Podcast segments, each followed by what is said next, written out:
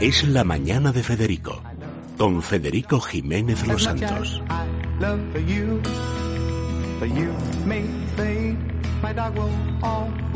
Bueno, Laura, antes de llegar tu invitado ya ha sido saludado con un oh de Alaska.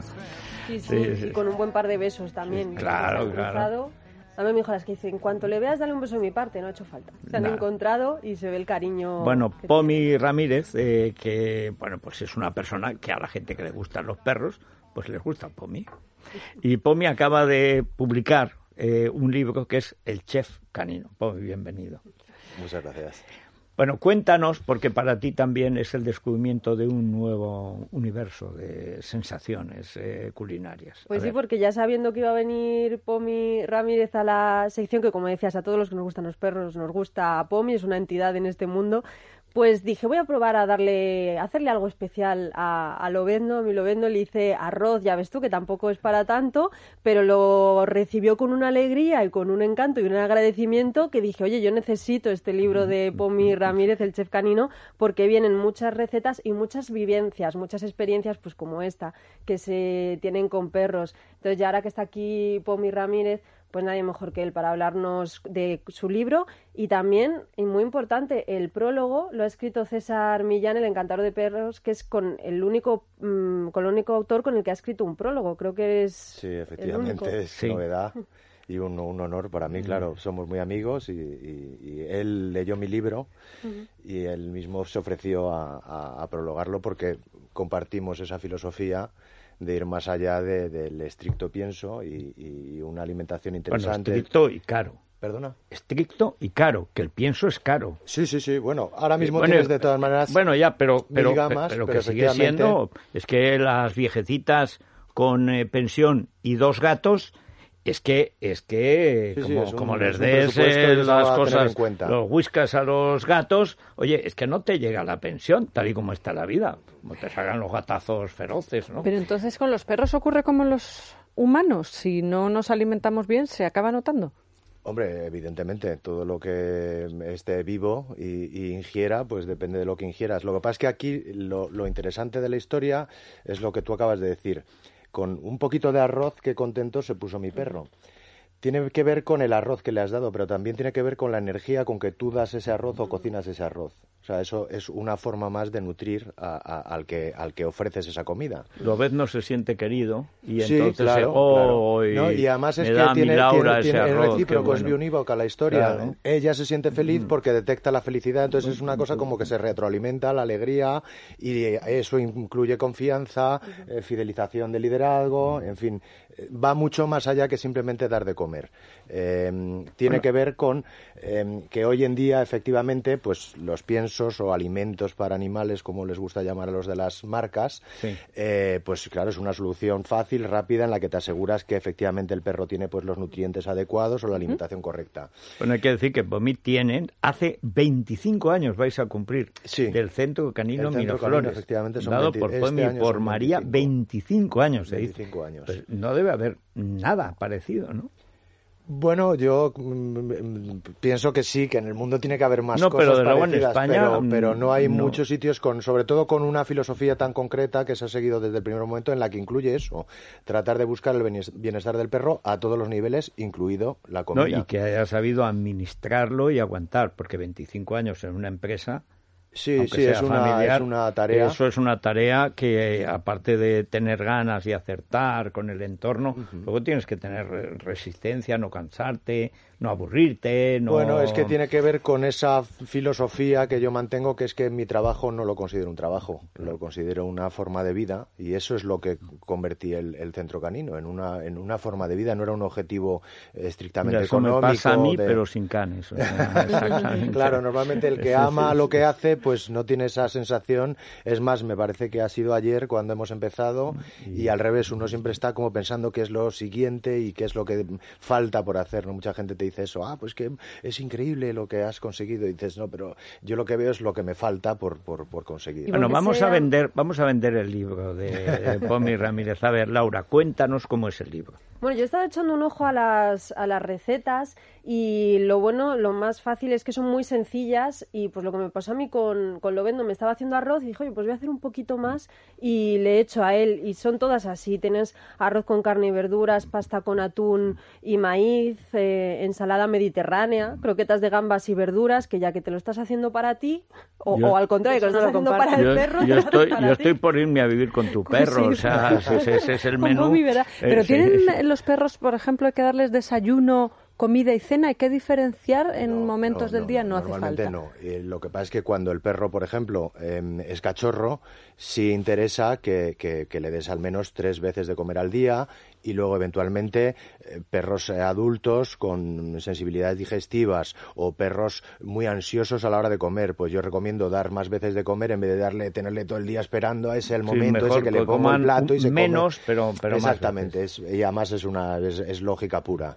Con lo cual luego igual que exactamente que en los humanos, pues hay mil modelos de perros, mil modelos de digestivos lo mismo y tú tienes que, que aceptar que eso es así y no querer imponer digamos tu criterio. Y si tienes duda lo que yo recomiendo es, obviamente, el veterinario es la persona más indicada para decirte, oye, es correcto que hagas esto o que utilices este eh, nuevo ingrediente y, sobre todo, se hace de una manera comedida. ¿no? se trata de experimentar por experimentar. Abrir la nevera y, utilizar al perro como de, de sumidero. Sino que eh, con una mínima lógica, pues vas incorporando nuevos sabores, nuevas texturas exactamente y dos cosas, Pomi, ¿qué hace la gente? Lo de ponerse el perrito al lado cuando tú estás comiendo y ir dándole sobras y un mito que yo tengo intriga. ¿Es verdad que si les das de comer dulce a los perros, tipo chocolate, se acaban quedando prohibido el chocolate. Bueno, el azúcar desde luego que es, es uno de los alimentos prohibidos, entre comillas, para los perros como todo, muchas veces la leyenda también eh, magnifica eh, cosas que luego realmente no son ciertas, con lo cual, pues te vas a encontrar, por ejemplo, el tópico, el perro es carnívoro. Eh, no, el perro es fundamentalmente omnívoro. Eh, si viajas un poco por el mundo, verás que en África el perro, además de comerse la sobra del único pollo que comen ese mes, pues también se alimenta de cangrejillos, de insectos, de hierbas, de verdura. Si te vas a Asia, te vas a ver que hay una inmensa mayoría de perros vegetarianos. Con lo cual... Como los humanos. Claro, claro, efectivamente. Es que el perro al final funciona, eh, es, es, un espejo de, de dónde vive y del entorno que vive.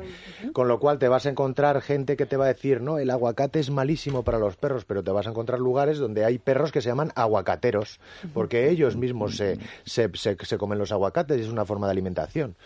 Entonces, el problema es cuando se lleva todo o, cuando la gente quiere llevar la norma estricta al perro, que es, no, que solo coma su pienso porque así no va a comer porquería de la calle. No, falso. Primero, em, ignoras que el perro tiene esa capacidad natural de detectar un solomillo a kilómetros de distancia y por mucho que tú no se lo hayas enseñado nunca, de manera instintiva él va a tender a ir a por el solomillo. Con lo cual, yo soy más partidario de yo te doy el solomillo y así aceptas mucho mejor que un día te diga, ese no, que ese es envenenado. El solomillo, el del papi. De esa manera también reduces ese tipo de perro basurero, aspiradora, que, que, que, fluye por los no, parques. Y que luego acaba comiéndose todas las pelusas y se pone enfermo. Entonces, mucho mejor tú le enseñas cuál es la...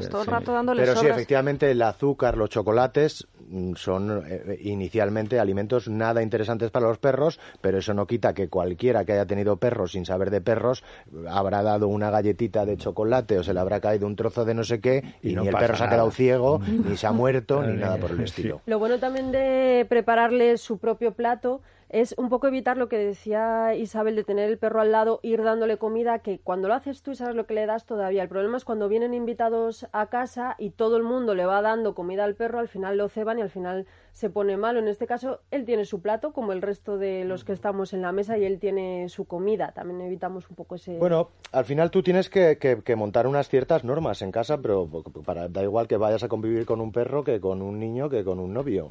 Tiene que haber una cierta estructura. La novia ya es distinto. No tiene, efectivamente, no tiene ningún sentido que tengas a un perro que además para él no es bueno porque esa ansiedad eh, con la baba caída mirando el filete de la abuela, pues, pues, no. pues no tiene ningún beneficio para nadie de, la familia, incluido eso, visitantes.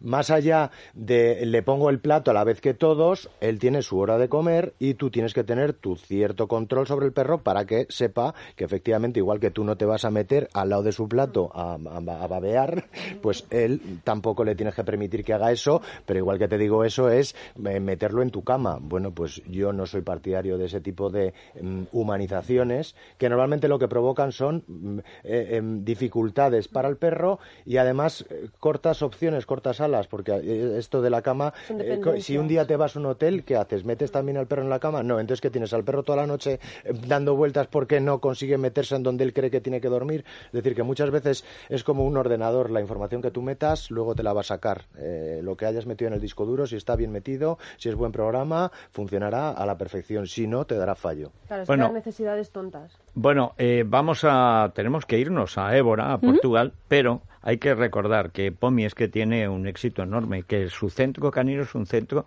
que enseña a, que aprendan a obedecer los perros. Los perros tienen que tener normas como los humanos, tienen que estar civilizados por los humanos con los que viven. Es decir, el humano no tiene que vivir como el perro. El perro hay que enseñarle, pero hay gente que sabe enseñar.